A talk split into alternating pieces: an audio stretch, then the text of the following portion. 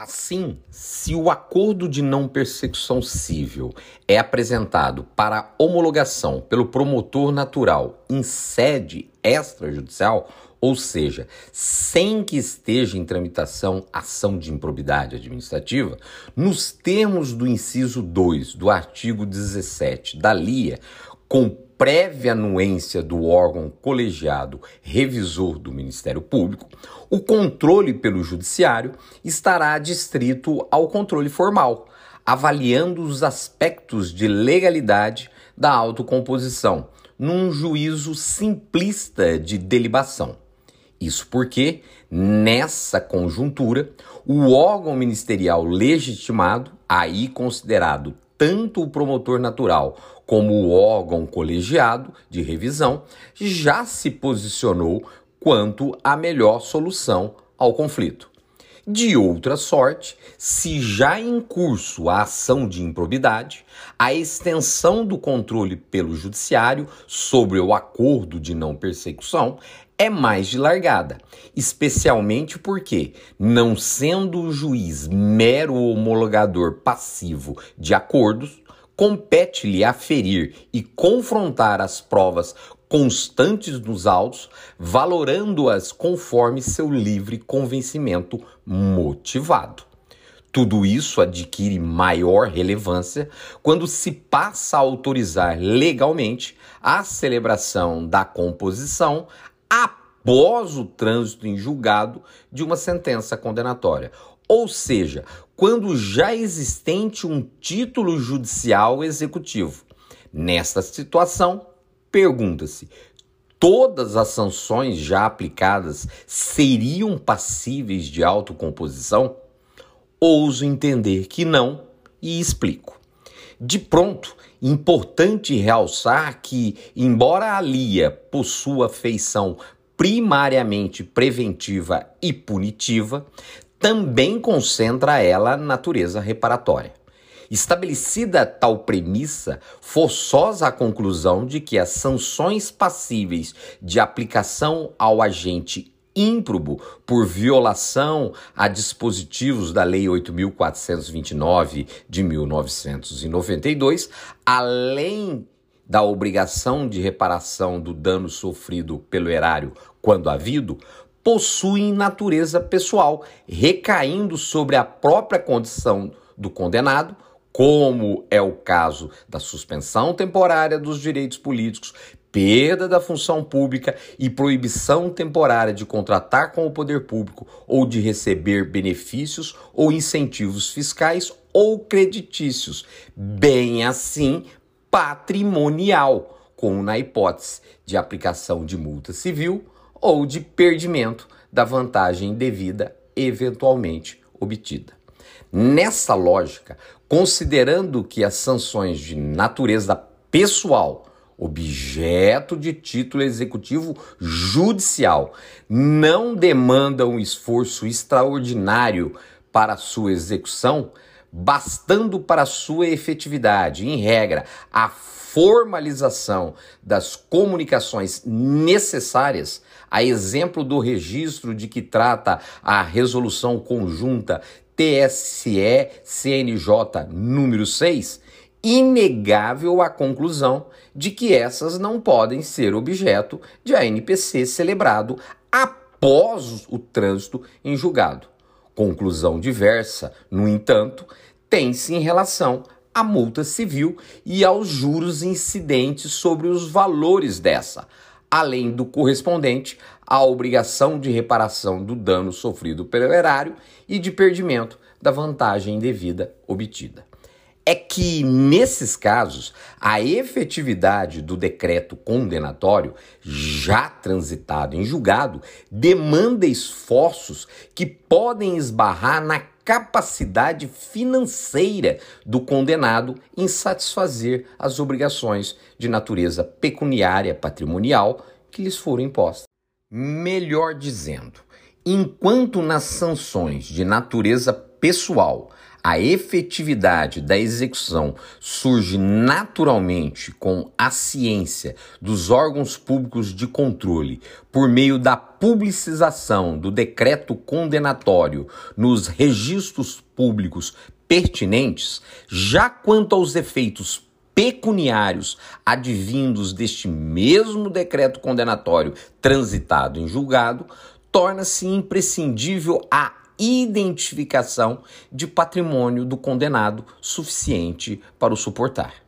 E é exatamente em razão da materialização dessa incapacidade patrimonial do condenado que se permite a formalização de ANPC, mesmo após o trânsito em julgado da condenação, mas tão somente para envolver questões de ordem pecuniária, ou, se preferir, patrimonial. Naturalmente que, assim como antes do trânsito em julgado, no mínimo os valores corrigidos monetariamente, correspondentes ao dano sofrido pelo erário e à vantagem oferida indevidamente, devem ser integralmente revertidos em favor do ente lesado. Afinal, Caso o patrimônio público não seja devidamente protegido, a concreção dos direitos fundamentais, sobretudo os prestacionais, ficará comprometida,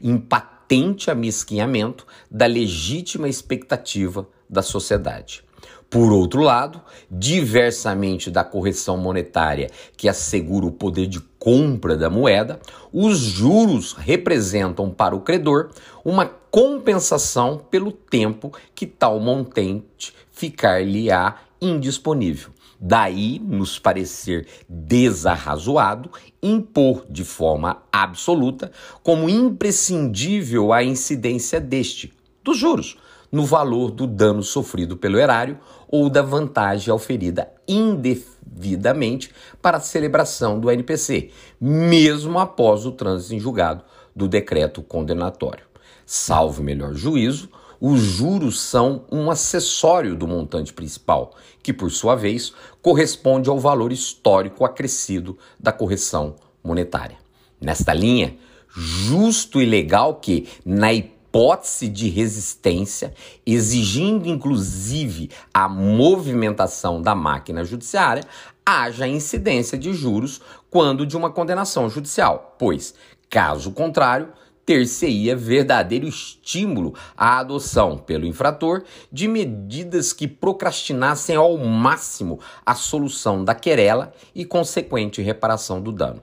Entretanto, tratando-se de uma composição civil ou não penal, como no caso do ANPC, a obrigatoriedade absoluta da incidência de juros, pelo contrário, apresentar-se-ia como desestímulo à sua celebração. Isso não significa que, em uma eventual composição entre o agente infrator e o Ministério Público ou o ente público lesado, não possa ser prevista a incidência de juros sobre o valor histórico do dano, além da correção monetária, a depender da percepção quanto ao cenário vivenciado durante as tratativas, a exemplo do número de processos em tramitação na comarca, a existência ou não de juiz de direito titular na respectiva vara judicial, o grau de complexidade do objeto da demanda, os custos de futuras perícias, a capacidade do infrator de suportar por longo período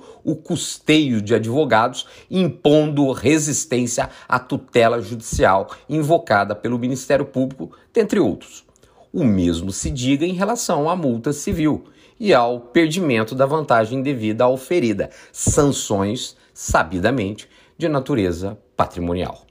Obviamente que, já havendo um título executivo judicial proveniente de um decreto condenatório em ação de improbidade administrativa, transitado em julgado, qualquer avença impõe a demonstração da efetiva incapacidade do condenado em arcar com a obrigação patrimonial que lhe for imposta, dificultando daí a efetividade da execução forçada empreendida. Enfim, nesta fase, a celebração do ANPC justificar-se-á na necessidade de assegurar algum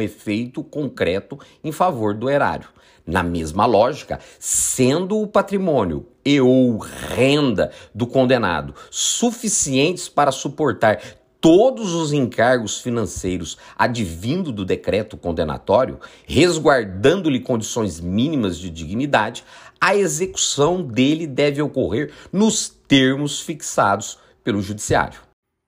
Assim, forçoso concluir que a celebração de ANPC após o trânsito em julgado do decreto condenatório prolatado em ação de improbidade administrativa deve respeito às seguintes limitações.